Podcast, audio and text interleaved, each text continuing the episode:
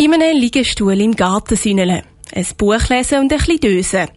Was für Erwachsene durchaus nach einem gelungenen Ferientag tönt, ist für Kinder genau das Gegenteil. Bei ihnen gilt, je mehr Action in der Ferien, desto besser. Langeweile kommt da nicht in Frage. Darum werden in der ganzen Schweiz seit vielen Jahren sogenannte Ferienpässe angeboten. Dieses Jahr müssen sich die Organisationen besonders flexibel zeigen. Joel Erle. Mami, Papi, was machen wir heute? Die Sommerferien mal angefangen, geht in vielen Haushalten nicht lang, bis diese Frage im Raum steht. Sind dann keine Idee herum, schaffen sogenannte Ferienpässe Abhilfe. Dort können Eltern ihre Kinder für die verschiedensten Aktivitäten anmelden.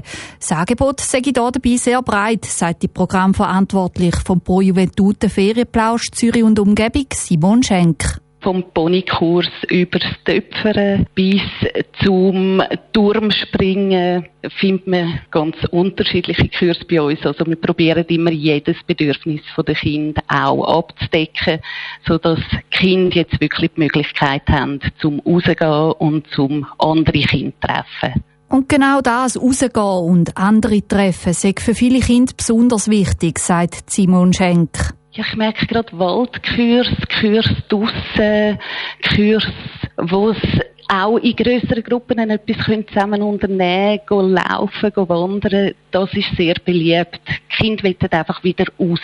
Neben den Aktivitäten draussen in der Natur sind aber auch zeitgeistliche Themen im Trend. Darum hat sich das Angebot in den letzten 40 Jahren Ferienplausch-Geschichte verändert. Bei uns im Ferienplausch ist natürlich auch Digitalisierung ein Thema. Also wir haben ähm, Computerkurs, wir haben Programmierkurs, alles rund um den Computer. Digitalisierung ist bei uns auch ein grosses Thema und wird je länger, je mehr nachgefragt. Das Jahr sage ich aber auch nochmal aus einem anderen Grund speziell. Die Programmverantwortliche Simon Schenk merkt nämlich bei den Buchungen, dass viele Familien sich erst kurzfristig jetzt entschieden haben, können sie die Ferien oder gehen sie doch nicht. Und darum habe ich ganz viele kurzfristige Buchungen. Bei uns kann man auch bis drei Tage vor dem Kurs noch freie Kursplätze buchen. Und ich merke immer wieder, manchmal kommt sogar noch eine Anfrage am gleichen Tag hier. Es werde dann aber geschaut, dass für jedes Kind noch ein Plätzchen gefunden wird, sodass kein Kind Langweile in der Sommerferien hat.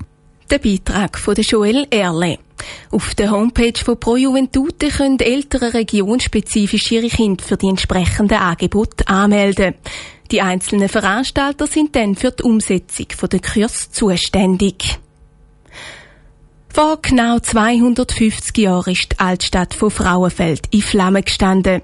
Heute jährt sich das Feuer, wo als Frauenfelder Stadtbrand in Geschichtsbücher eingegangen ist. Die Vivian Sasso hat auf den Tag zurückgeschaut.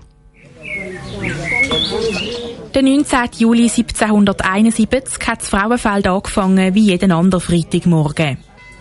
Die Leute sind auf dem Weg arbeiten. In der Stadtmitte war gerade ein Gottesdienst und aus dem Müllerbeck an der heutigen Zürcherstrasse hat es wie immer nach frischem Brot geschmückt. Bis sich unter den Geruch vom frischbackenen Brot stechender Qualmgestank gemischt hat. Wie es an dem Morgen wahrscheinlich tönt hat, verdeutlicht das Hörspiel von der Stadt. Dort oben! Jesus Gott! Schau!